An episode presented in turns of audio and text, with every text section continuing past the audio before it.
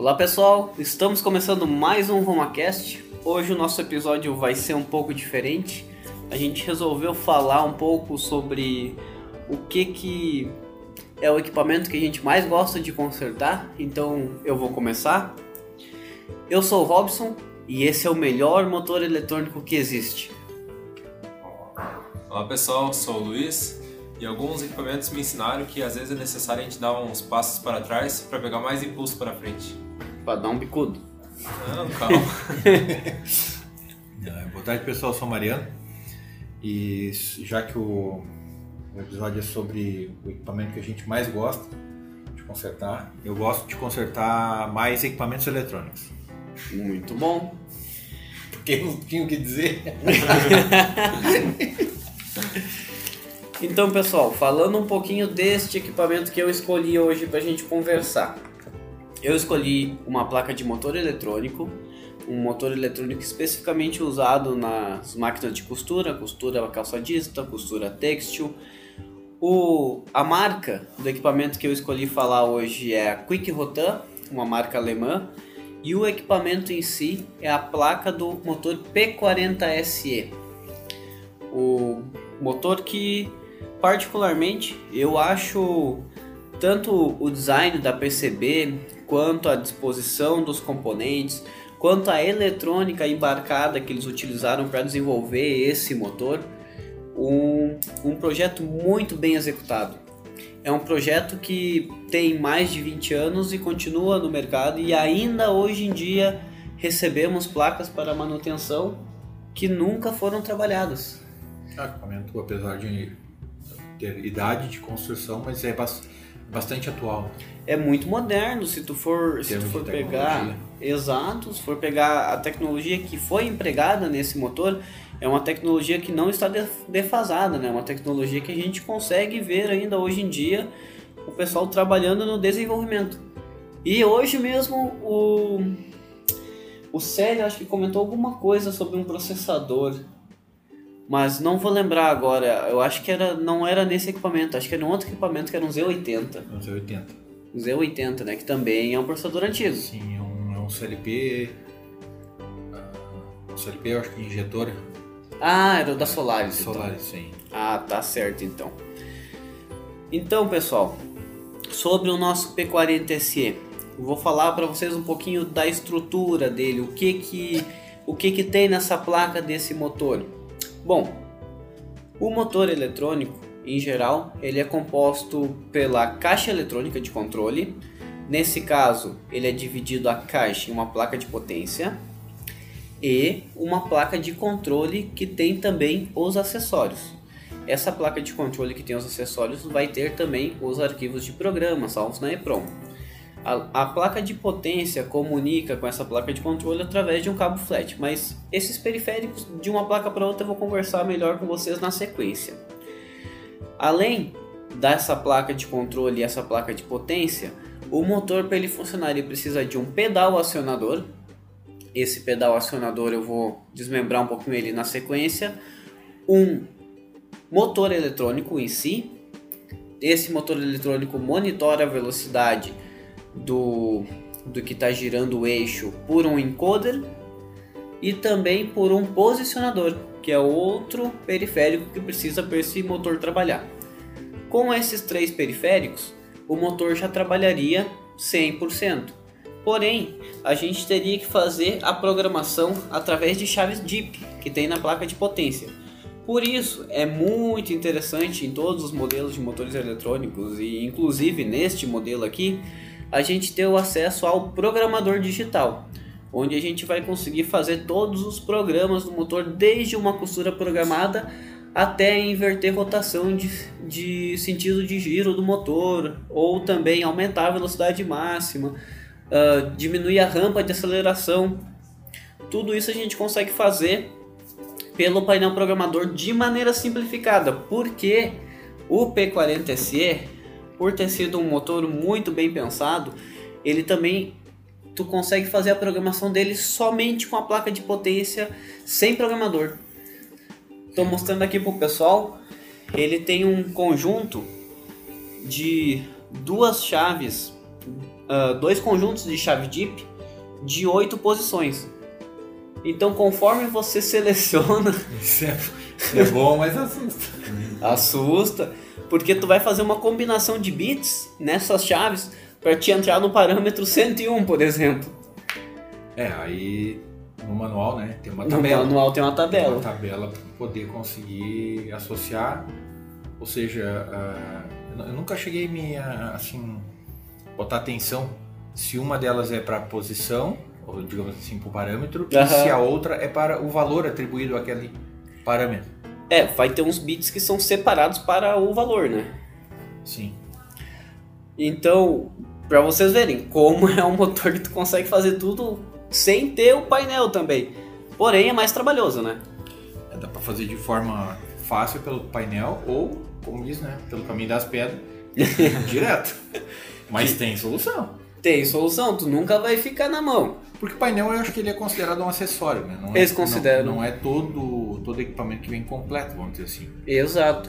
Mas a, a Rossing, ela fez uma, uma melhoria, digamos assim, nos motores eletrônicos, que eu considero, pelo menos, que foi a colocar alguns displays de sete segmentos, no caso do HVB70, por exemplo, tem quatro displays, onde tu consegue fazer a programação através de chave tácteis ali mesmo no motor, de todos os parâmetros. Então tu tem um painel programador que é externo e fica lá em cima para o mecânico ou a costureira aumentar pontos de arrebate, fazer alterações. E tu também tem a opção de programar ele no painel do motor, que fica embaixo. Mas voltando, voltando para o nosso P40C, o melhor motor eletrônico. Ah, os periféricos que eu falei para vocês: acionador, motor eletrônico, posicionador e programador. Falando um pouquinho de cada um deles, para vocês conhecerem um pouco da estrutura desses equipamentos. O acionador é responsável por mandar o sinal para esse motor, para essa placa eletrônica, dizendo que velocidade que eu quero que ele ande. Seria como se fosse o acelerador do carro. Porém, pode falar, mano. Você, tu diz o. É o que vai, vai, digamos assim, tirar o motor da, do, do, modo da inércia parado Isso, até a velocidade máxima programada. exatamente. E você controla a velocidade que você quer pelo pé. Tá, igual um acelerador mesmo. A diferença desse motor para alguns outros motores, esse é o único que eu vi com o código Gray. Ah, no, pra combinação, né? Isso que anos atrás até ah, eu mostrei esse código pro Mariano, que eu tive que levantar uma tabela, e o Mariano que me comentou desse código que eu não conhecia. Por favor, Mariano. O código Gray ele é muito parecido, ah, vamos dizer assim, eh, em termos de ah, função, né? Eh, como o código binário normal, ou seja, são só zeros e uns. E tu pode ter, sei lá, um, um não vai fazer sentido, mas vamos dizer assim, isso aplica para códigos grandes, né? A partir de 4 em diante, ah, podendo ter, sei lá, 8, 16, enfim. Mas a, a diferença principal assim é porque o código binário ele vai vai acrescentando né, ah, vai alterando os bits à medida que vai crescendo o valor. Ou seja claro em, número- em uma combinação binária né? 1 2 3 4 na mesma sequência. Já o código Gray ele também vai fazer isso só que a sequência não é igual ao binário porque a diferença é que o, o, o Gray ele se- só faz a alteração de um bit de cada vez. Isso é muito interessante. Então vamos, vamos uma comparação assim, ó. O, se fosse um valo, o valor número 4 binário, tá? seria, considerando 3 bits, seria 0, 1 e 1. No código ah, Gray, quando ele vai fazer a troca para o próximo valor, que seria o 5, Uhum. né, que em binário seria 1, 0, 0, então no binário a gente teve 3 bits que alteraram ao mesmo tempo. E no caso no Gray, não. Ele tem estaria 0, 1, 1 para o Uhum. valor 4, por exemplo. E aí ele vai incrementar somente um bit. Isso. Então ficaria como se fosse 1, 1 e 1. Sim. Claro, não vou, não vou dizer que essa é a, é a, é a combinação correta, porque eu tô é- exemplificando. E é uma né? tabela que a gente não tem na cabeça, Sim, né? sim, não, não é do dia a dia, mas enfim, o que é importante saber é que só muda um bit a cada, a cada alteração de. a cada incremento ou decremento. E, e tu já tinha visto esse tipo de código em algum outro equipamento? Eu, eu, eu descobri isso na realidade quando eu precisei estudar sobre um encoder. Aham. E aí eu, como é que eu vou dizer assim, era um encoder de, de 4 bits, bem simples, ah, só que eu precisava entender e para mim aquilo estava errado. E daí tu desenhou o código dele e É. viu que não era binário. Daí eu olhei assim, ah, mas esse, esse código tá errado, tá, tá aqui o problema, né? E aí fiquei, não, mas não pode, né? Os, os ópticos tão bons, tudo, os sensores tá tudo direitinho. Como é que não funciona? Mas não tem como dar errado. Daí eu, daí eu comecei a, a pesquisar e eu vi que a diferença estava no disco. Aham. E que na realidade a combinação ela realmente é diferente. Aí eu fui ver tipos de códigos binários, uma, uma pesquisa assim da época. Né? E aí comecei a ver que. E, e tem outros também, né? Sim, sim. Uns aplicados para cada situação. Mas aí que eu percebi. Não foi uma coisa assim que. Na- eu não tenho absoluta certeza, mas é, eu acho que isso não. Eu não cheguei a ver isso no tempo da escola técnica. Não, eu não vi. Porque alguns livros de eletrônica, de eletrônica digital, agora já, já possui, né? Uhum. É, já informa e tem exemplos disso aí. Muito interessante. Luiz, já tinha visto alguma coisa assim? Não, não. Consertava, daí uma vez alguém comentou e eu fui dar uma pesquisada. Mas é bem interessante. Né? Na, na tua cadeia de eletrônica digital, na parte de contadores e somadores, não chegou a verificar. Ah, não- só binário. É só binário. não- Hexa também a gente pega uma Isso. parte. Mas normalmente é binário. Falando de encoder, agora vamos entrar no motor eletrônico, o motor brushless. Esse motor brushless, ele possui uma parte de controle eletrônica baseado em um encoder. E esse encoder também é conectado no motor. Para quê? Para quando o meu pedal mandar sinal, digamos assim, eu mandei ele andar a 300 Hz. Ou melhor, vamos transformar em RPM, que é o que a gente mais utiliza nos motores de costura. Mandei andar a 500 RPM. O encoder vai verificar o quanto que esse motor brushless está girando e daí vai mandar dizendo assim, ó, tá em 490, chaveia mais um pouquinho meus IGBT. Então ele fica nos 500 e ele mantém. E isso feito tudo pelo encoder, que é mais um periférico que é conectado nesse. Abrindo um parênteses, esse encoder Olha fica... só, temos o Inelmo! É. Abrindo um parênteses, esquecendo de fechar. Esse encoder ele fica então acoplado junto com o motor. é? junto com o motor. Ahn, algumas semanas atrás você fez um trabalho em um encoder que era de um motor jack, Uhum. também usando sensor de efeito de campo. Isso aí que vem minha dúvida. Então o porquê do posicionador? O posicionador, muito interessante a sua pergunta. O posicionador em alguns motores eletrônicos não precisa. Nesse motor eletrônico aqui, ele é responsável pelas paradas de agulha e também tem um disco de velocidade, que ele bate a informação que está no motor com a informação que está no posicionador que não é acoplada ao eixo do motor. O posicionador ele é colocado lá em cima da máquina de costura e ele é ligado até o motor por uma correia tem polias, né, de um lado e do outro e é ligado por uma correia. Então, ele está monitorando a velocidade que está no encoder e a velocidade do posicionador para ver se não está com correia solta ou se não está perdendo nenhum arraste. Show. Ele poderia trancar né, a- o sistema mecânico lá na barra da agulha, por exemplo. E o E motor pela- tá girando. E o motor pela força continuar girando, só que aí ele vai fazer um esforço muito grande. E logo o encoder, como o, como o Raul falou, dentro, ele, ele, ele combina né, o sinal do encoder e o, o sinal do sincronizador. É muito chamam de posicionador, mas a, a maior parte das literaturas É sincronizador. fala como sincronizador.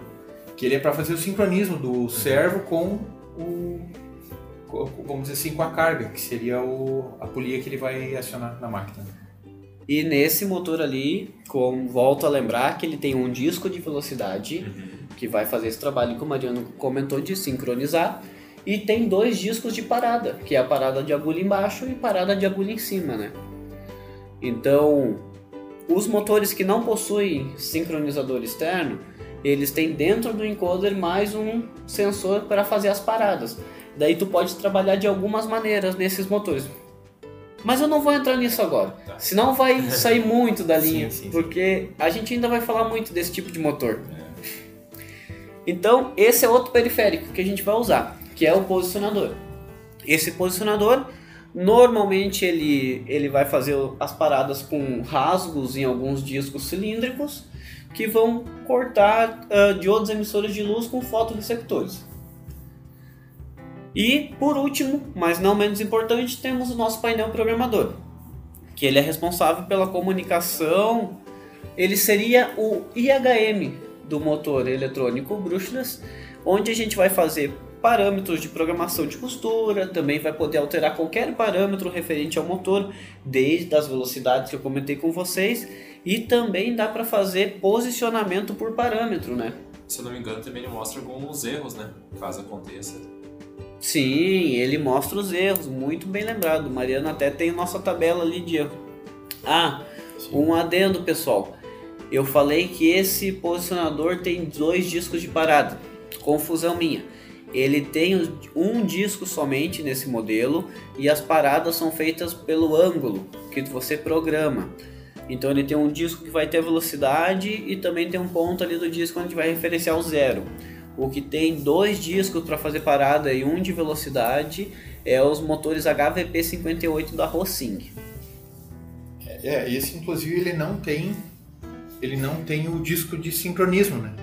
É verdade. Porém, é, ele utiliza ah, os sinais ah, de posicionamento como um sinal, um pulso de sincronismo. Isso. Ele não consegue fazer exatamente igual, mas ele usa a. é, como eu vou dizer assim, é como se fosse, né? Porque a EFCA também tem aquele modelo P, o P4, né? P4. P4, P4 é que ele- uma velocidade e duas paradas. Uma velocidade e duas paradas, exato. Isso. E aí, alguns modelos de, de posicionador, por exemplo, principalmente da Rossing, na maior parte das vezes é somente Duas um- paradas. a- as paradas, né? Porque ele também utiliza o pulso né, como referência só para identificar que o motor está girando. Sim. né? Tanto que se tu não deixar o posicionador, por exemplo, ele gira um pouquinho até, Aham. até dar o erro. né? Erro 12. Isso. Tá certo. Então, vamos falar um pouco sobre a placa eletrônica desse motor, que é um dos tópicos que a gente mais gosta. Começando com a nossa entrada de alimentação principal, normalmente 220, mas como é uma fonte chaveada, ela vai ter um limite inferior e limite superior. Nesse modelo de 200 a 240 volts, ela vai passar por uma retificação normal, né? Vai fazer o filtro que a gente já falou naquele nosso naquele nosso podcast sobre inversores de frequência. Só que antes dela entrar no filtro pelos capacitores, ela passa por um resistor, que é o resistor de carga desses capacitores. Por que, que ela passa por esse resistor, Luiz? Porque senão daria um, um- Como é que eu posso dizer? Um, um baque muito grande na rede, poderia cair o disjuntor, né? Então ele faria carga devagar até acionar um relé de bypass. Isso aí. Na realidade, tu tá ligando uma carga capacitiva, né? Isso. Com Na tua linha, né? Na, na linha, porque bem ou mal é uma carga, mesmo que depois do retificador ela vai ser aplicada à, à rede, né?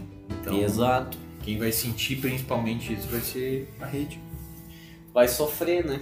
Mas, Mas é, é bem essa a explicação. Vocês complementaram um, um ao outro.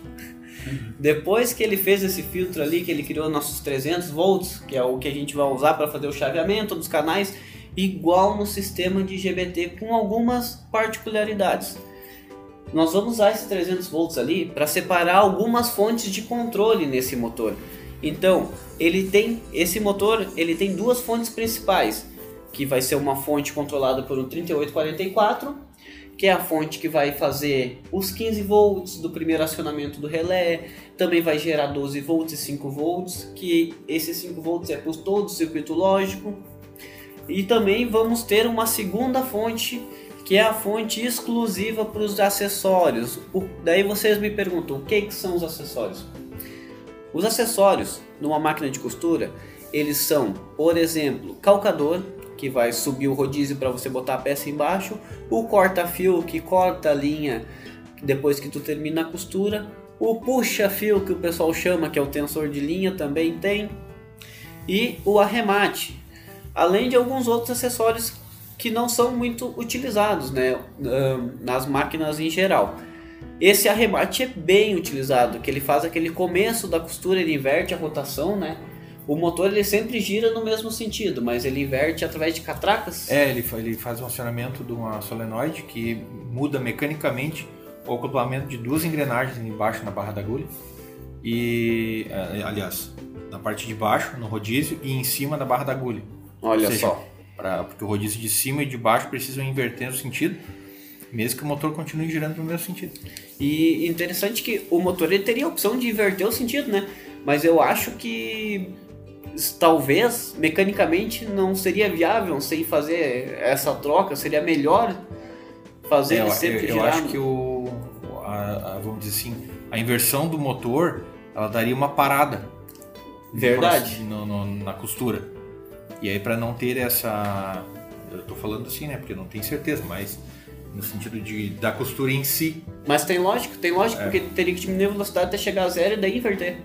Sim, daí nesse caso não perderia a velocidade de produção, vamos dizer assim. Sim, sim, e o é, remate é, é muito rápido. É, e essas velocidades do remate dá para ajustar também, né? Tudo configurado. Tudo pelo painel programador. Tudo painel, na chavezinha. Essa fonte que eu comentei com vocês ali, ela usa um chaveador muito parecido com esse 3844, que é o 3845. Também é uma fonte chaveada e uma particularidade muito interessante dessa placa eletrônica é que ela tem o mínimo, o mínimo de capacitores viáveis para fazer ela funcionar. Ela só tem o mínimo necessário, não tem nada a mais. Então, essa segunda fonte secundária é separado e vai um conector direto lá para a parte superior da placa de acessórios, que é alimentada por 24 volts. Agora, falando um pouquinho sobre a estrutura de comunicação. Vai, tá. Desculpa te interromper, mas claro. antes eu preciso fazer uma pergunta. Por favor. Se eu colocasse um motor trifásico aí, o que aconteceria? Por exemplo, que ele tem o mesmo diagrama, basicamente, de um inversor, né? Se a gente for pensar. É a mesma ideia básica, assim, né? Mas... É, mas o, o chaveamento dos canais é diferente, né? Por causa do induzido que tu tem no, no meio do motor brushless, né?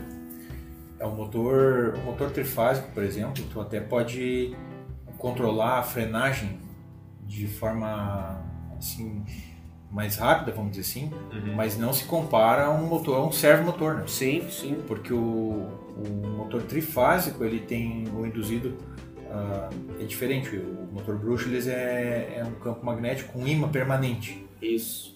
Então é como se, assim, a grosso modo falando, daria para comparar um, a um motor de passo, né?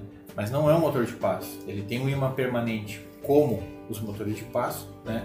e o estator, onde, onde tem as bobinas de campo que é acionado pelos canais do motor, né? que, o, que a parte de controle faz, ele tem, vamos dizer assim, uh, o acionamento, ele simula um acionamento deslocado em fase, mas não é, não são ondas senoidais como num motor trifásico. É. Respondido, não vou poder ah. fazer minha gambiarra. Além do fato que tu tá provavelmente pensando em um motor trifásico de 380 volts e o chaveamento aqui é 300, né? E ele simula 220 senoidal. Tem. É, até alguns uh, alguns servo motor, né, que é específico servo, né? Uhum. Como se fosse para usar não no caso para um motor de uma máquina de costura, mas os servos de modo geral, uhum. uh, alguns uh, têm intenção de alimentação de 100 volts, por exemplo. Sim, esses tempos aquela máquina ali de costura programada Mitsubishi era 80 volts. É, daí, claro, mas também tudo gera esses sinais baseado no link DC, dos 300, né? Sim. Sim. Mas a tensão em cima vai controlada. Aí, claro, o tipo de chaveamento, a frequência, tudo de acordo com a aplicação. Exato. E tu também vai ter uma curva, né? Sendo no motor trifásico ou no motor brushless, se tu tem um limite de velocidade. Uhum. Senão ele começa a perder torque e a onda de perda de torque começa a ser absurda, né? É, Dependendo é... o quanto tu aumenta isso. Esse é outro fator principal, né? Porque Sim num motor eletrônico assim tu consegue controlar de forma bem mais tranquila, né? vamos dizer assim, o, o torque, né? a aceleração, frenagem, inclusive uh, o circuito de, como chamam, né, circuito de freio para pegar o, a energia residual no momento da frenagem.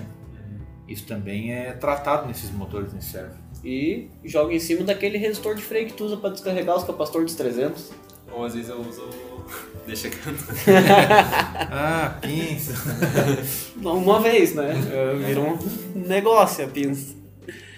Então, pessoal, falando um pouquinho da comunicação desse cara aqui, até para o Luiz que não conhece muito ele, ele tem um processador principal e todos os outros circuitos são comunicados através de um barramento de 8 bits.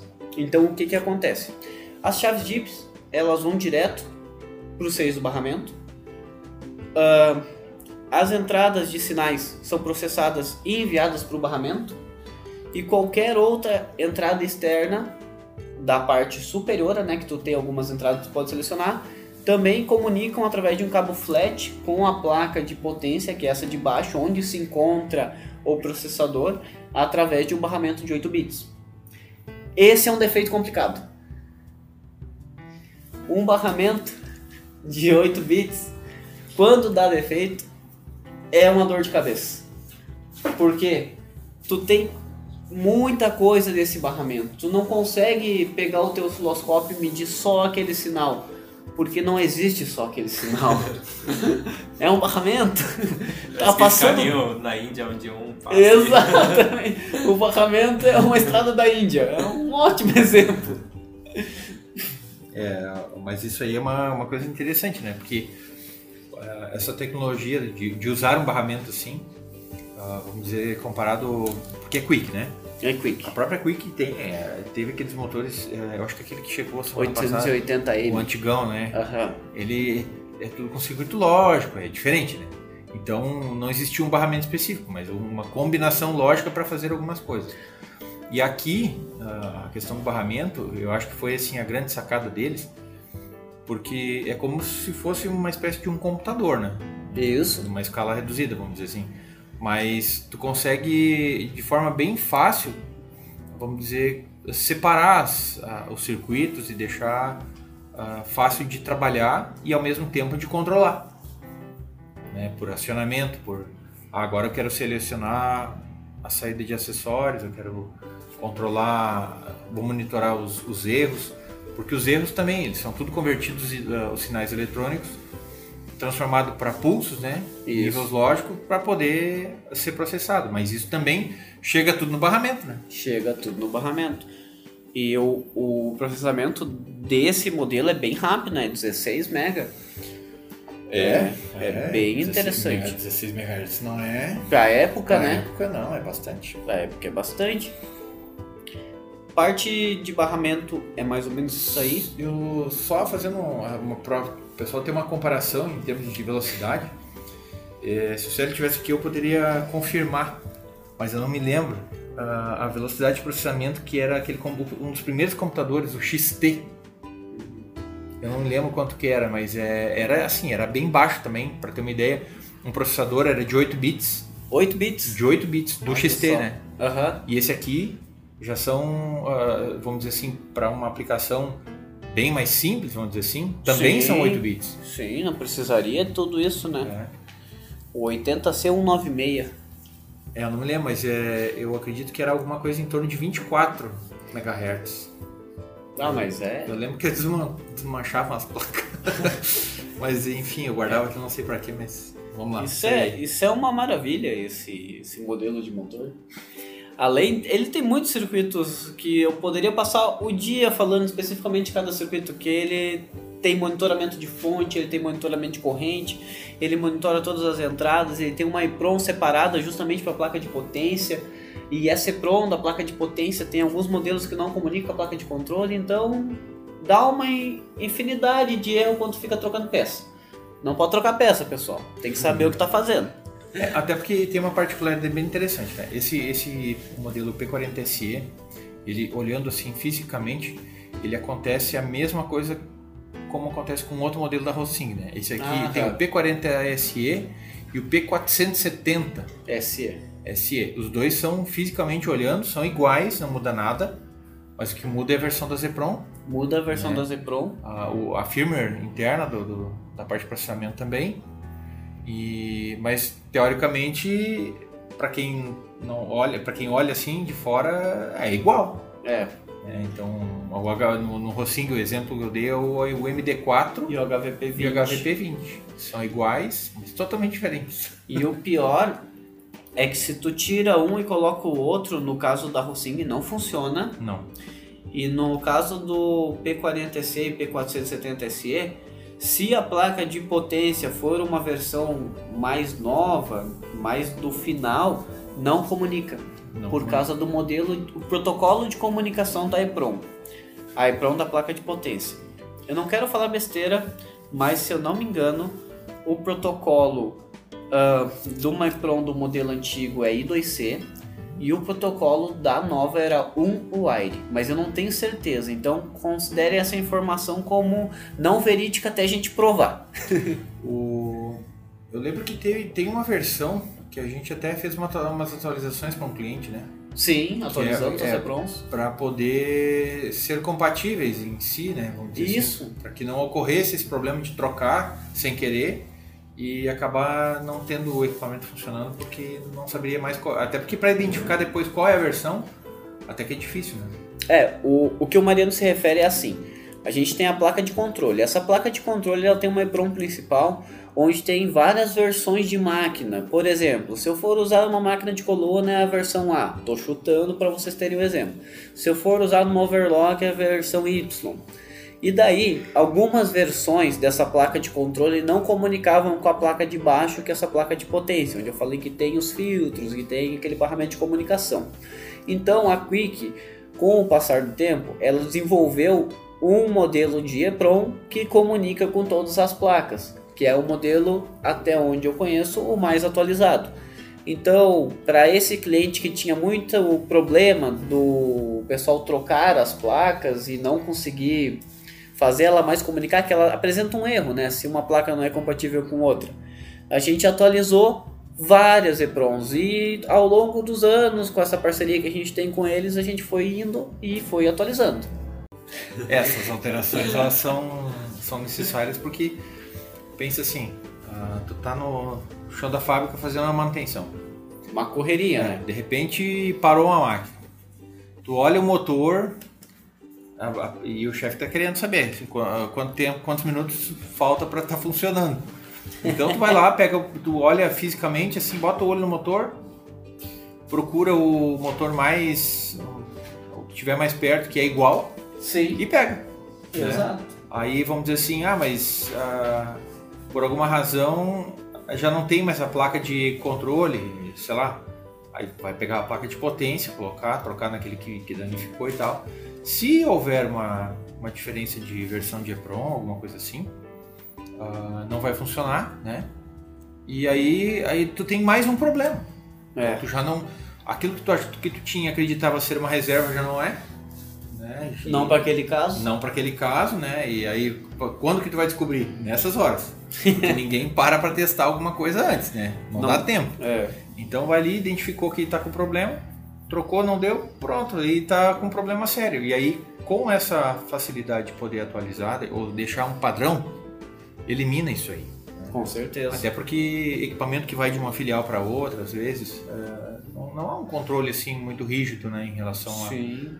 a isso. Mas É, um, um equipamento que acontece muito isso é placa de controle de motor de passo, né? Que tu seleciona a corrente de trabalho. Então, Ah, eles trocam de um lugar para o outro, mas não veem o motor de passo que está sendo usado e não resselecionam a corrente, né? é isso é um problema sério. E danifica. Danifica muito. Falando um pouquinho então, pessoal, da parte de potência desse motor. Esse motor, a placa de potência, como eu já falei para vocês, ela foi produzida com dois modelos de IGBT. Um é um módulo IGBT, conforme a gente também já conversou anteriormente, que tem os seus seis IGBTs internos dentro de encapsulamento. E o modelo uh, paralelo, que também é da mesma marca, seria o segundo modelo, são com os IGBTs separados. Esse segundo modelo, incrivelmente, é o que mais danifica. Porém, o circuito de acionamento dos canais é muito parecido. Isso, isso sempre me deixou sempre me deixou na dúvida, porque ele é um modelo mais fácil de consertar, porque tu não precisa trocar o módulo inteiro, mas é o que mais danifica. É, e eu acho que isso aí tem muito a ver a questão do, do projeto como um todo. Né? Se tu parar para pensar assim, uh, um módulo uh, certamente deve ter sido, uh, claro que as duas, né? As duas estações foram, foram projetadas para funcionar. Sim, claro. Mas talvez uma tenha, tenha um melhor resultado ou até algo que possa, vamos dizer assim, influenciar na, na hora de produzir, vamos dizer assim. Vai pegar ah, eu vou botar seis IGBTs que foram, foram produzidos, né? Uhum. Mas e, e, eles foram do mesmo lote, da mesma linha de produção, talvez. Ah, entendi. Talvez nesse sentido possa haver uma diferença. Né? É, não foi o mesmo componente que é, tu usou. Já no, no módulo uh, que tem os seis IGBTs construídos dentro do encapsulamento só, hum. os seis são montados exatamente iguais no mesmo momento. Sim, sim. Né? Então, não sei, posso estar falando uma bobagem, mas enfim. Uh, acho que é algo mais nesse sentido, porque, como tu falou, o circuito é bem parecido. Muito parecido, né? muito não, parecido. Não, não acredito que eles não teriam condições ou até mesmo expertise para poder fazer algo uh, com a qualidade como é com o módulo. Né? Sim. E ao mesmo tempo é quase mais fácil consertar o, o, com um módulo, né? Porque tu vai ali. Troca é, é, porque dependendo do que, que acontece naqueles outros, quando vê, tu fica na dúvida. Sim. Para não, não, não ter erro, tu acaba trocando todos também, né? Sim. Por uma claro. questão de segurança e, e assim, manter a qualidade do, do, produto. Até por essa questão que tu também falou da questão do lote, né? Hoje os componentes eletrônicos, uh, tu tem que ter um fornecedor muito confiável. E tu não pode ter vários tipos de componentes de lotes diferentes, por exemplo, e usar na mesma placa, porque eles vão ter alguma diferença mínima entre eles, mas a gente está falando de uma questão de chaveamento, né? Uma questão de chaveamento rápido e de potência. Então, quanto mais próximo que eles forem produzidos, é. eu acredito que seja melhor. Eu prefiro sempre assim. Tanto que às vezes o pessoal me vê escolhendo componente ali porque eu quero pegar todo mundo da mesma família. É. Todo mundo que nasceu junto. Tem, tem suas vantagens, né? Creio eu que faça a diferença. Com certeza. E a isolação desse modelo do P40SE é uma isolação que a gente não encontra mais tanto do circuito lógico para o circuito de potência, né? Que é feita por transformador de pulso. Ah, sim. Luiz, Explique-me um transformador um. de pulso 1 para 1. 1 para 1? Isso aí. Então, ele vai receber um pulso do, da parte de inteligência. Isso. E vai reaplicar então para o módulo. E o uhum. módulo vai pegar aquela inteligência, né? Porque é 1 para 1, só que isolado galvanicamente. Exatamente. Então, vai ter a isolação eletromagnética, né? Então, não sei se está bem certo esse termo, mas enfim, vai ter uma isolação ali. Quando der algum problema no módulo, não vai passar para o circuito de, de controle, é o circuito inteligente. Perfeito. O, os mais novos, que tu sabe o que, que eles utilizam no lugar? Optacopladores? Optacopladores. Optacopladores e a Quick ela utiliza alguns optacopladores que não são LED e transistor receptor, né? É LED e circuito lógico na saída. Ah, é bem interessante. Uhum. É, na realidade não é só um opto, né? É quase que um circuito integrado. Isso, só porque que com tem... chaveamento por luz. É, é, porque existe um pouco mais de corrente, eu acho. Na, na... Acredito que sim. Na, na parte de potência ali.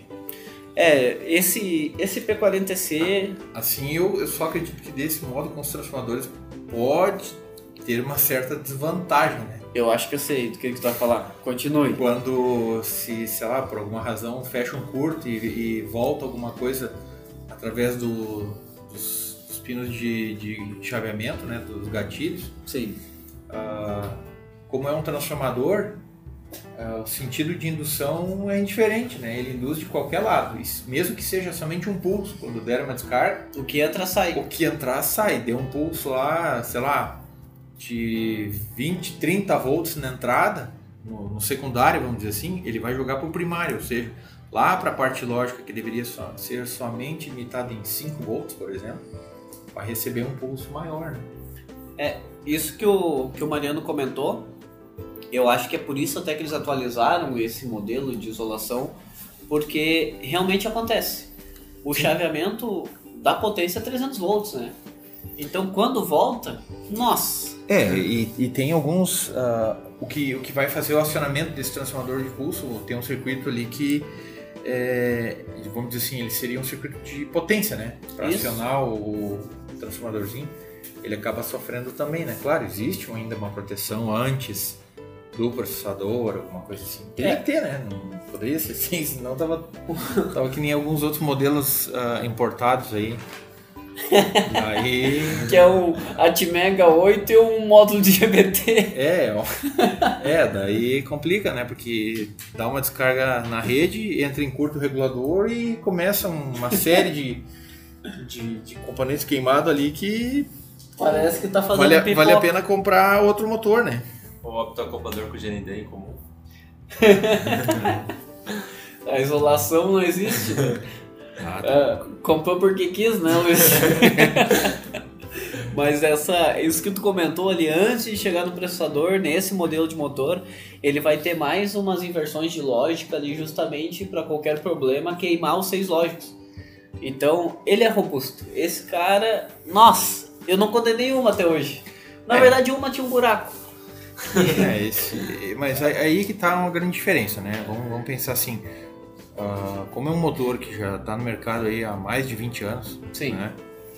Uh, vamos dizer que na época, quando ele foi, quando eu era, vamos dizer assim, a, tava no auge da novidade, né? E ele saindo para o mercado, certamente não era barato. Não, com certeza vamos, não. Vamos de repente tentar trazer para valores reais de hoje. Te falo assim. o valor de uma placa dele hoje em dia, porque ainda tem placa nova dele para vender. A placa de potência. A placa de potência, que ainda tem acho que umas três unidades. Olha aí. Só a placa de potência custa R$ 4.800. Pois é, daí Nossa, bom, vamos Vamos imaginar então que o motor completo, vamos ser bem generoso, né? Mas bem generoso mesmo Vamos imaginar que um motor completo custaria aí, comprando o conjunto, uh, sei lá, 8 mil reais. Pensei nisso né? também. Beleza. É porque daí tu tem o sincronizador, tem o, o acionador, né? Só o, o, acionador deve estar próximo de mil reais. É. Então, tá. Não vamos dizer, consegue mais, Vamos né? dizer assim, um conjunto, né? Uh, ah, 8 mil reais para um motor, né? Que tem toda uma tecnologia e uma assim um nível de proteção e, e, e assim um, te dá uma parametrização para tu poder tornar ele bem flexível à tua necessidade, além de uma, uma lista de erros que te ajuda muito a identificar os problemas. Sim. Então, quando compara esse valor, poxa, eu tenho que investir 8 mil reais num, num motor, mas a máquina completa vai custar 20, então, se eu for comprar, uhum. né? Aí o cara pensa, não, vou comprar a mesma máquina e vou botar um outro motor porque eu não vou precisar desse ou daquele acessório. Aí vai lá e compra um motorzinho aí de R$ 1.500. Atende. Olha, os dois fazem a mesma coisa e foram desenvolvidos para coisas bem parecidas. Claro, Com certeza. o baratinho não vai ter alguns recursos? Provavelmente não. Mas pensando a, a longo prazo, prazo, né, que vamos dizer, uh, não pode ser descartável, né? Chega num ponto que, uh, dependendo do, do que, que, é o defeito desses motores uh, chineses aí, uh, não tem muito o que fazer. Vale a pena botar tudo fora e comprar um novo. É, a vida útil desse motor chinês aí, eu não peguei motor chinês com mais de 5 anos de vida útil. Olha, que nunca veio pro conserto. É, e assim, ó, aqueles que, é, vamos dizer assim, que se salvam, o pessoal muitas vezes acaba, vamos dizer assim, quando já tem dificuldade, né, para fazer aquisição de um motor, uhum. por, por, exemplo, ah, de R$ 1.500, e o, e o custo do motor custa 500, por exemplo, dependendo da, da disponibilidade do recurso para investimento no momento, muitas vezes a pessoa acaba fazendo o conserto de um motor e acaba, sei lá, a longo tempo, ao longo do tempo, se for somar o valor investido no conserto, que é já, é conserto em cima de conserto, é, né? vai vai estar tá pagando aí, sei lá, dois, três motores. Exato. Só que um motor desse aqui, bem cuidado, um motor desse da, da P40C, desse aí, bem cuidado, isso aí não estraga, não tem, ele, não ele tem. tem proteção para tudo, então o que, que a gente pega bastante, né? É café, derramado, derramado Coca-Cola. café, Coca-Cola, água é muito comum, né? Água é bastante Então, comum. assim, é, fora isso, não tem, não dá defeito Não. crítico, né? Outra coisa que acontece é parametrização errada e daí queima por causa dos acessórios, né? Mas também, mesmo É, assim, mas daí já poderia ser considerado mau uso também, né? também, mas mesmo assim ele tem proteção, que é justamente um dos erros ali Ah, que a gente vai comentar que na sequência. Exato. Porque ele protege antes de, de parar tudo e queimar o circuito de chaveamento, ele protege. Então, vamos falar um pouquinho desses erros aí? Vamos lá. Até para poder ajudar o vamos pessoal. Dar uma olhadinha aqui. É, a gente pode deixar o- essa lista depois pro pessoal no- lá no blog, né? Para poder acessar e, e- e ter a- e acesso a isso que a gente vai, vai verificar agora. Já está traduzido, né? Tá traduzido. Já tá fácil agora. É, então, assim, a gente vai ver alguns, alguns erros que, que constam no manual. Os mais comuns. Os mais né? comuns, né? Talvez ah, quem estiver escutando agora vai perceber, ah, eu já peguei isso aqui, pá, já tive essa situação. Né? Uau, nunca ouvi esse erro, nem fazia ideia que tinha isso, né? Não liga, colocar na tomada. Tu sabe que isso é é uma indicação do manual de máquina.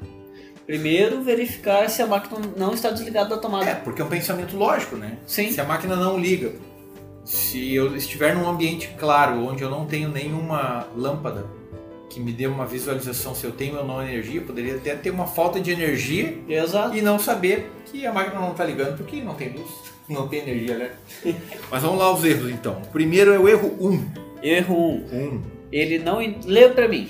Aqui ó, é um erro que indica que ao ligar na rede ah, o pedal não está na posição zero. Então, pessoal, esse é um erro que pode ser facilmente identificado a solução dele. Primeira coisa que acontece, o pedal ele tem uma estrutura mecânica e essa estrutura mecânica se desloca. Quando tu aciona o pedal com o pé, tu pisa nele como se fosse um acelerador de carro. Ele vai ter uma vareta que vai ser conectada ao pedal e vai puxar um mecanismo para baixo. Às vezes, esse mecanismo trava e daí o pedal não volta aquele código gray que a gente comentou antes pro zero Sim, tá fora de posição, vamos dizer assim. e dá o erro 1. Essa é uma das possibilidades. É, além de um próprio defeito no próprio acionador. né? Segunda possibilidade, defeito no acionador. Se vocês possuírem outro acionador, troquem o acionador para testar. É uma, Daí. forma, é uma forma bem fácil de identificar, né? É. Ou até mesmo tirar o acionador. Mas daí talvez, eu não tenho certeza, talvez ele dá erro A1, mas acho que não. Temos que testar. Ah, que seria sem o acionador. É, mas eu acho que não, acho que nesse não. Luiz, não lembra? Não, não lembro. Então vamos falando do segundo erro aí que eu vou fazer Beleza. esse teste. Tá bom.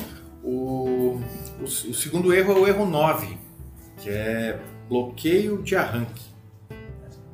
Na realidade, esse, esse é uma tradução ah, mais aproximada, vamos dizer assim, mas é, por alguma razão, ou seja, não ele, ele está bloqueado. Não é um erro comum, eu diria que nesse tempo todo eu nunca vi acontecer erro 9.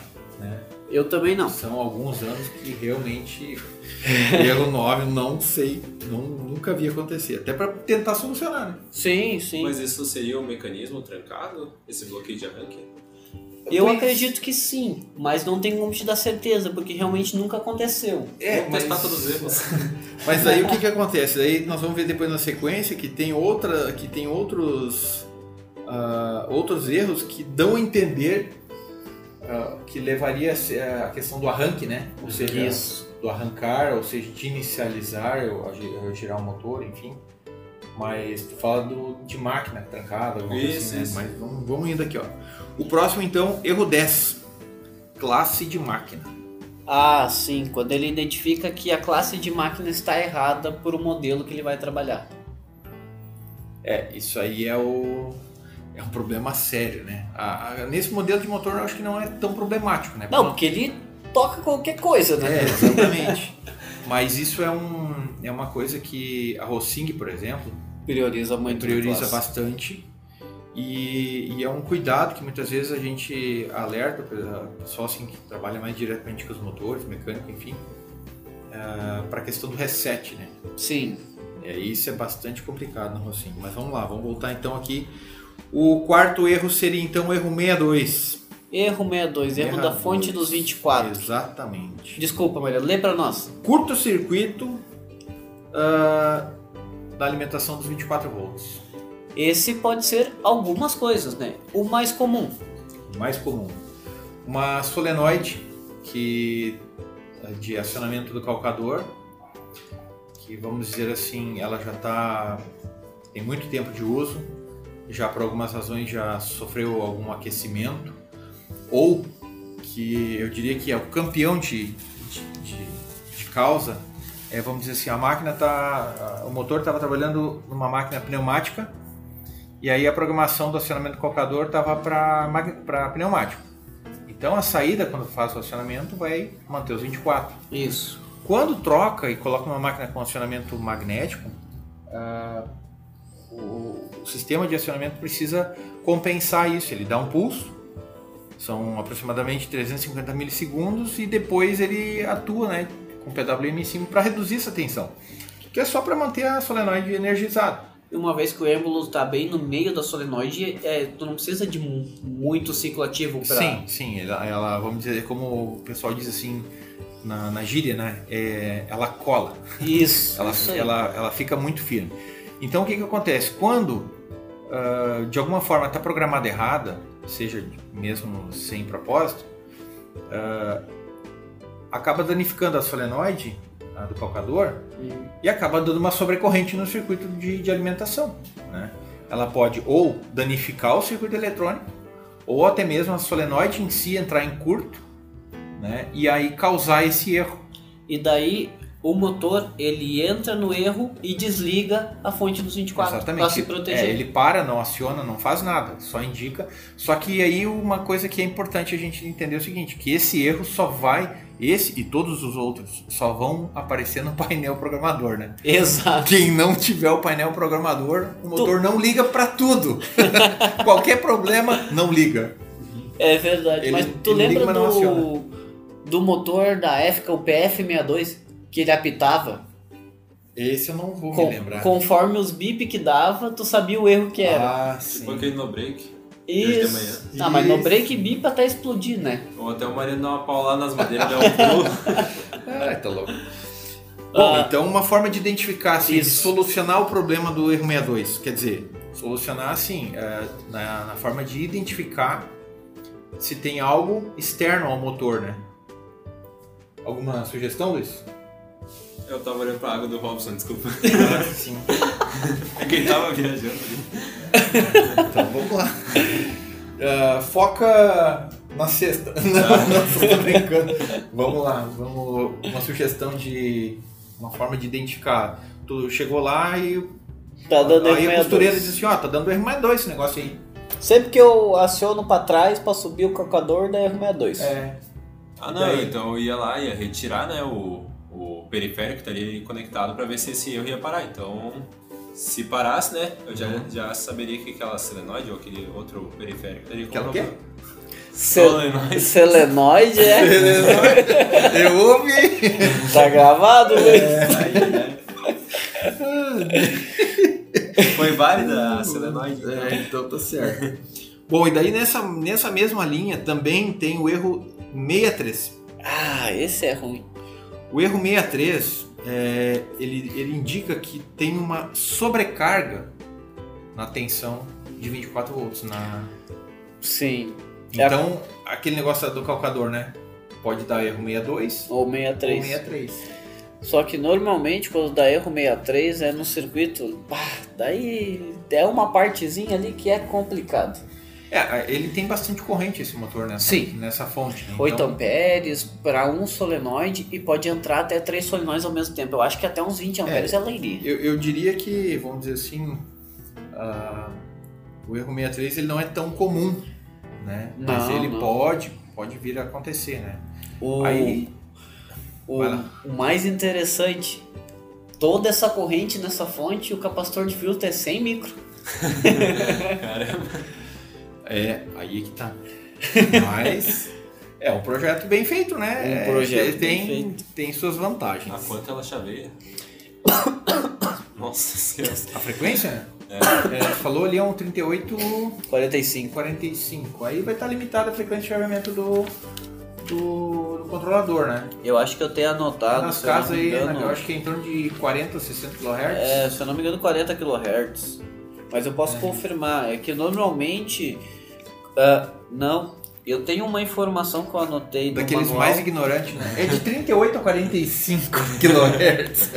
Eu tenho Nada uma informação que eu preciso confirmar, mas eu até acredito que seja verdade, que seja 80 kHz no 3845. É, pode, pode ser. Pode ser. Uhum.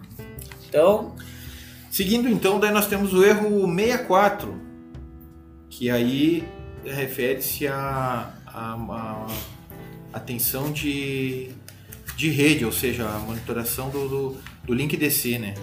ele diz que tá baixa, Tá muito abaixo, ou estaria na faixa de 90 a 150 volts. que é o que eu comentei que não chega na tensão de trabalho dele, que ele é para trabalhar de 200 a 240 volts. Então ele tem um monitoramento ali, tem um circuito que pega uma amostra desses 300 volts e por um componente que a gente já conhece, associado em série, que são vários resistores, joga direto para um CI lá que manda para o processador dizendo assim, ó, tá muito baixa a tensão da rede, não manda acionar, porque conforme o nosso podcast sobre a lei de Ohm, se a tensão baixa, Luiz, aumenta. exatamente. Muito bem. Aí depois nós temos o erro 65, que também está muito, muito nessa linha, né? Que daí fala da, da, da fonte de potência, né? Que ela não está operacional depois de ligar, ou seja, porque a tensão nominal ainda está abaixo de 130 volts. Sim, isso pode ser um defeito externo, como o Mariano falou, da rede da empresa ou da casa está muito abaixo, mas o mais comum no, no 65 e no próximo que é o 66 é defeito na placa de potência. Para testar, média tomada, se a tomada estiver boa, né? Se estiver com 220 ou de 200 a 240, provavelmente você tem um defeito eletrônico na sua caixa de controle. É, o erro 66, então, ele, ele sugere como um terra acidental, né? Ou seja, é como se tivesse uma fuga do, da fase ou do neutro por terra. Po- Pode, pode, poderia ser até causado por um, uma descarga elétrica, vamos dizer assim, um, sei lá, dite temporal aí, por alguma razão tá o equipamento ligado, dá uma descarga, né? O equipamento vai proteger e o circuito de proteção dele acaba fazendo a função e aí causando esse tipo de, de situação aqui, né? Dando esse erro indicando que tem um problema na parte de, de proteção que ou por falta de fase, neutro ou até mesmo terra. Perfeito. Muito bem, então o mais legal aqui é o erro 67, né? Eu acho que ele é assim o é o mais esclarecedor, ah, que diz o seguinte: avaria interna. Pronto, acabou. Não tem o que fazer, leva pro conserto. Né? A Romatec vai ter todo o prazer em ajudar e tentar descobrir o que que é o erro 67. Erro 67 não é comum, nunca aparece. É tipo 9, né? Mas tem um mais pra frente que eu vou falar pra vocês que Muito bem. Então, olha só, daí nós temos o erro 68, né? Ah, que é um desligamento do, do motor por uma avaria na, na tensão ah, LE, que na realidade é, um, é, uma, é uma das fontes, né? isso é o terra de uma das fontes. E daí se, se ele verifica que tu tem algum problema naquele terra em relação a qualquer chaveamento, ele manda o motor parar. Isso também é um defeito eletrônico na placa de potência. É, inclusive pode ser um, uma das razões, né? ah, a tensão da rede estar muito alta e o link DC ultrapassar os 300 volts. Sim, Então, e claro, né, tem, tem que proteger o circuito de filtro. Né, é não- porque os capacitores são até é, 450 até só. 450, e aí se tiver um nível de tensão muito alto pode dar um estouro bem legal aí. Bom, então aí agora vem um erro, Luiz, que ele está relacionado àquela questão do sincronizador, né, que é o erro 69. Então, o sincronizador não fornece os incrementos. Esse é interessante, porque às vezes o pessoal troca o plug do sincronizador com o do encoder. Daí ele aparece às vezes erro 71 e às vezes erro 69. Então já dá para verificar ali se na hora de conectar os cabos não foi invertido. Porque o plug é de seis pinos igual e tu consegue inverter. É, o, isso que o Robson falou, ó, o erro 71, né? Ele indica que o gerador de comutações não está conectado. Mais conhecido como encoder. É, exatamente. é, exatamente. Mas é que na realidade são duas coisas, né? Um fornece o sincronismo e o outro gera, ah, vamos dizer assim, o padrão. Isso. Um, um gera um sinal e o outro tem que sincronizar, ou seja, deve Olha, estar fechado. sincronizados. Sem, eh, ambos devem estar iguais. Por isso que está relacionado, né? Um no outro.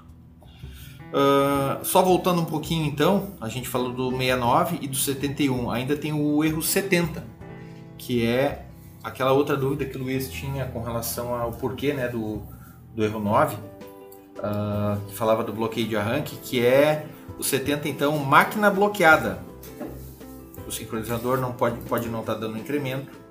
Para o motor também, né, como uma forma de ah, indicação de erro aqui. Mas isso, isso poderia, sei lá, alguma parte mecânica está travada no motor. Pode. né? Como no Rossing ele indica para esses casos erro 7, Uhum. aqui seria o erro 70. É, e também, por exemplo, ó, trocando esse erro para o que, que acontece dentro do motor. Eu piso no acionador, no acelerador ali, e ele manda o motor girar. Se ele não identificar incrementos no posicionador significando que ele está girando, e nem no encoder do motor significando que ele está girando, ele dá erro 70. Muito bem. Agora, só voltando um pouquinho, tu falou antes do erro 69 e do 70, que pode dar um ou outro Aham. quando os cabos estão invertidos, né? Isso, Então vamos dizer que a gente poderia colocar o encoder no lugar do, do posicionador. posicionador. Né? E aí ele vai indicar o 70 ou o 69. E aí O tem o erro, 71 ou 69. é, aí tem o erro 72, que é o contrário, que diz que o sincronizador está encaixado na entrada do encoder. Mas nem sempre ele mostra. É, exatamente. Mas. Eu né? nunca vi ele mostrar, na verdade. É. Interessante, talvez seja quando tu conecta o sincronizador e não o encoder na entrada do sincronizador. Temos que testar. É. Tem que cuidar aí, você pode queimar, hein? Colocar alguma coisa errada aí. Tu sabe que eu, falando em queimar, sempre me lembra do HVP70, ele tem uma entrada de posicionador e uma entrada chamada B. Que eu não olhei no manual o que, que ela é. Mas se tu liga o posicionador na entrada B, tu queima o sincronizador, o posicionador. Porque tem uma tensão mais alta na B. Sim, isso aí aconteceu. ah, o HVP 60 Também. ele tem esse recurso, mas de forma ah, interna. Isso tu tem que mudar um jumper dentro Uhum. do, do, Na placa. do motor, né? na placa do motor, para que tu use o sincronizador de um modelo ou de outro. Muito legal. Então é o 600, ah, desculpa, o 600 com com aquele conector quadrado ou 600 com o plug redondo. que daí é 5 volts e o Isso, outro é 12. O outro é 12, justamente. Muito interessante. Então tá, e nós temos também o erro 73, que diz que o motor está sobrecarregado, ou seja, está tá trabalhando e está tendo um escorregamento muito maior do que seria o normal para ele. É, ele monitora a corrente, né?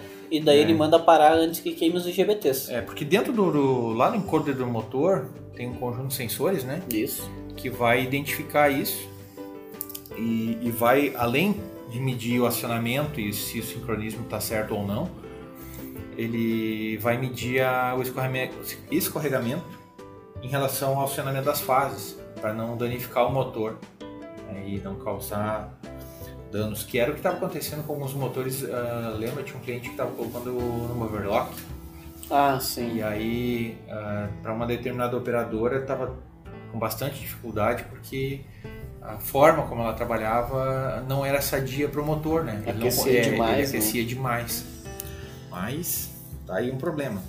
Outro então daquela família do 67, né? É o 75, que também é uma avaria interna.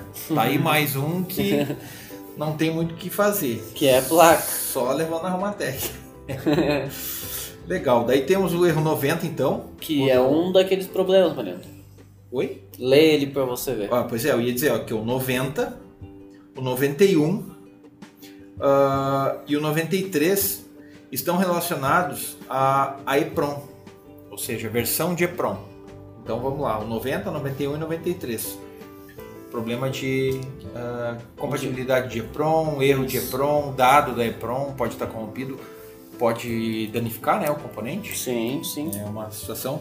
Só que isso é o tipo de coisa que para poder testar, né, é, no local assim ou no cliente é um pouco mais difícil, porque só se, se tiver outro, é, né? Se tu não tiver um outro modelo, um outro motor sobrando para poder fazer o teste Sim. e tentar identificar, mas aí nesse sentido também seria só a título de solução paliativa. É, momentânea, porque igual não é algo que possa ser consertado fora de um laboratório.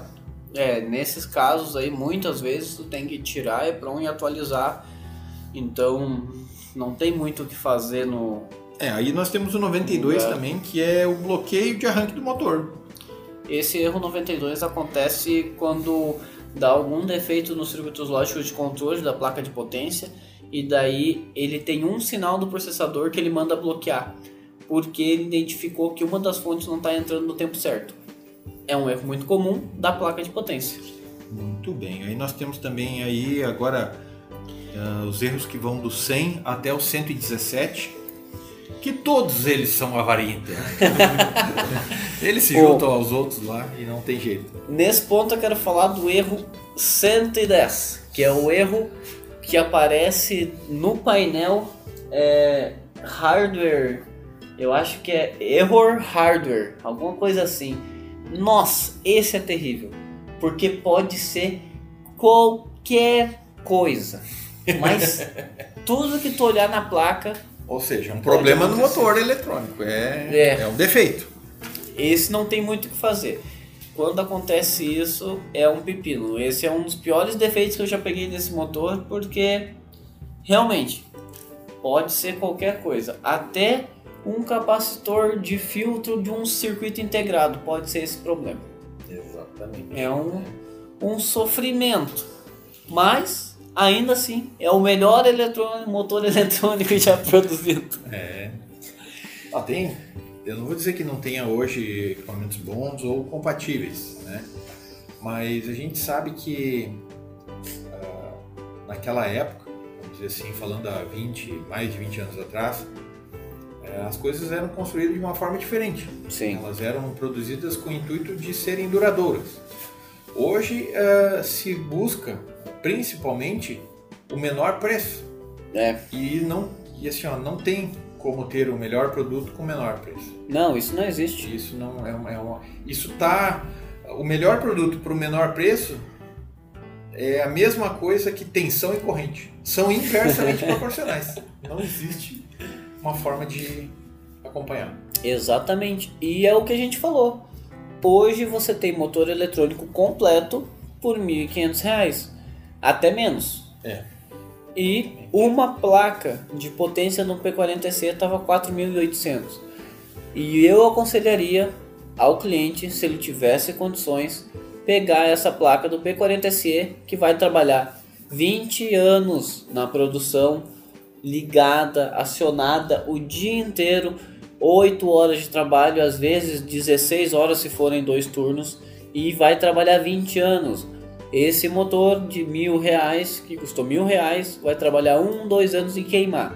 Daí volta a custar mais mil reais. Porque o que o Mariano comentou ali do chaveamento do processador diretamente nos GBTs é isso. É um.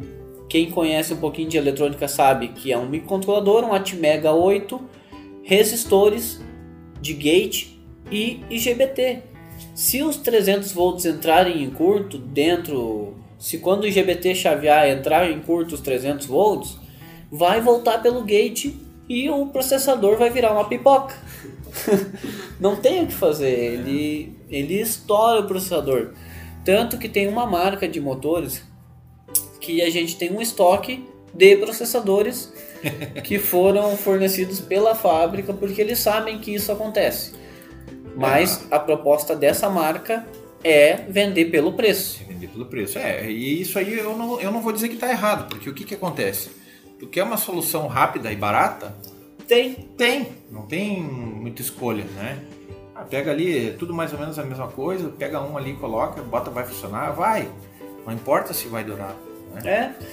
E muito interessante também é que essas empresas que produzem esse modelinho de mini motor que eles chamam, são várias empresas de marcas até diferentes às vezes, que um um acionador de uma empresa funciona na outra, porque eu não sei se vocês acompanharam muito o, a evolução dos videogames em si. Eu acho que eu sou mais entusiasta desse assunto. Mas quando a Nintendo lançou o NES, que foi um, um sucesso, ela. ela o Nintendinho, que o, o pessoal aqui no Brasil que gosta bastante, ela foi muito copiada. E os, as cópias da Nintendo tem uma muito famosa até que, que vocês devem conhecer, que é aquela tristeza quando abre o Polystation. que é o Polystation, tem o nosso Dynavision também. A Gradiente fez um que vendeu muito aqui no Brasil. Todos eles foram copiados do mesmo do mesmo hardware, né? E um cartucho dessa cópia sempre funciona em outra cópia. Foi isso que o pessoal fez nos motores chineses agora. O, o acionador desse motor aqui, desse mini motor, funciona no outro mini motor da outra marca, que funciona no outro da outra marca. Eu só queria saber de quem que eles copiaram primeiro. É, o, o que eu, eu vejo isso assim, não vou dizer que eu não, eu não condeno, mas uh, vamos pensar de novo na questão da manutenção, né? Porque a manutenção sempre é vista como um custo. E, e se for assim, realmente ela sempre vai ser um custo. É. Né? Então tem que pensar que a gente vai, vai ter um equipamento que vai durar tempo. Né? E outra, uh, qual o regime de trabalho desses equipamentos? Né? Pega um, um motorzinho desse da Quick aí, pode botar a trabalhar 12 horas por dia, ele vai trabalhar tranquilamente, ele vai ter o aquecimento dele normal, como ele tem, né? E, e vai funcionar bem. Alguns outros a gente já viu aí que o pessoal reclama que ah, de manhã funciona bem, de tarde ele fica maluco o motor. Sim, porque não aguenta o regime de trabalho. Muito ele quente. Não, ele não foi feito para essa aplicação, né? Vai botar numa indústria aí com alta produção, né? ou Sim. muitas vezes com mais de um turno. Ah, não tem como aguentar, né? E também as empresas grandes acabam uh, dando preferência para equipamentos uh, bom uh, e com confiabilidade, né? Que eles precisam ter o equipamento disponível, não pode é, porque daí vira um custo, né? Tem que ter muita gente para ficar trocando o motor, consertando coisa ali durante na hora do, da produção, isso não serve. É, e isso, esse equipamento, se é uma pequena, é uma pessoa que costura em casa sozinha, por exemplo, esse, isso é uma ferramenta, esse motor. Não adianta comprar aquele motorzinho uh, mais baratinho na máquina, né? Do que comprar uma máquina que tu vai gastar 500 reais a mais, vai vir com um motor desses aí, que às vezes tu encontra, né? Máquina Sim. por 3 mil reais, com 3.500 tu consegue com um motor desse, a máquina é mais antiga, mas meu Deus do céu, é muito melhor, muito melhor e vai durar anos ainda. É, vamos, vamos dizer assim, é como se fosse comprar um carro popular, né, 1.0, é. para andar numa estrada, uh, vamos dizer assim, do interior, né, de, de estrada mais, mais bruta, vamos dizer assim, e serra ainda por cima. Então, Nossa. condições que não. Né, vai ter carros que vão ser mais adequados, né? É. né que vai ter uma suspensão mais adequada para aquele tipo de, de estrada. Então, assim, é, no mundo da eletrônica também vai ter produtos que vão ser produzidos para trabalhar num regime e outros em outros. Né? Não, e isso vai diretamente com um assunto que a gente vai conversar no futuro, que são esteiras eletrônicas. Eletrônicas, esteiras, esteiras ergométricas. A gente vai conversar sobre isso no futuro. ah, ai, ai. existir? Nossa, tá louco. Luiz, alguma coisa para colocar? Não, não, tudo certo, já esclareci todas as minhas dúvidas. O que, e... que tu achou do P40C? Você bacana, que. Bacana, bacana. Eu vou. Quero trabalhar nele ainda. Você já ia dizer que eu ia, tu ia querer comprar um pra ti e botar no quarto. é, e o Chevette, né? Então tem que escolher. Você já consertou acionadores e posicionadores dele, né? Aham, já consertei. E já presenciei, tô consertando, às vezes eu vou ali dar uma espiada, algumas placas, daí eu faço umas perguntas, umas coisas. Sim, sim. É uma placa muito boa. Mariano? Uh, só lembrando então, o pessoal aí que acompanha a gente nas redes sociais, tem sobre esse motor aí nós temos uh, tem algumas dicas né, de vídeos ali que alguns, alguns parâmetros rápidos ali que são do dia a dia ali com a, a parâmetro de velocidade máxima, né? Inversão de rotação. Inversão, inversão de rotação, né? O pessoal pode acessar aí nossos, nossas redes sociais, Instagram, Facebook, Facebook YouTube, né, YouTube. Estamos tem aos os, é, tem os vídeos ali, o pessoal pode olhar e, e se tiver alguma sugestão também, por favor, algum, alguma coisa que eles gostariam de, de, de ter assim o um acesso para poder de uma forma mais prática ou didática talvez. É, eu tô sabendo que vai sair uns vídeos novos aí nos motores tem, tem. diferentes. Sempre tem que ter, né? Tudo, como é que diz? Uh, a todo momento tudo se renova, então é as coisas têm que mudar também, né? As informações. Com certeza. Então, pessoal, obrigado para quem escutou até aqui. Até a próxima.